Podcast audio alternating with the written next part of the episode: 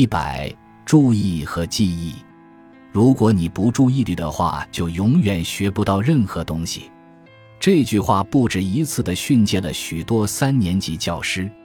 虽然不经由随意注意来学习也是有可能的，比如一种被称为附属学习的现象，但实际上学习和记忆的确会因注意而提高。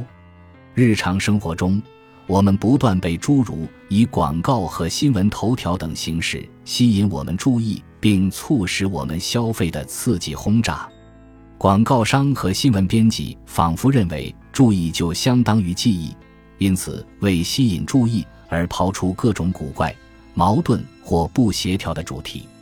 每天花几分钟记录一些煽动性的事件，一周后思考下前些章节提到的有关注意的一些问题以及其对记忆的影响。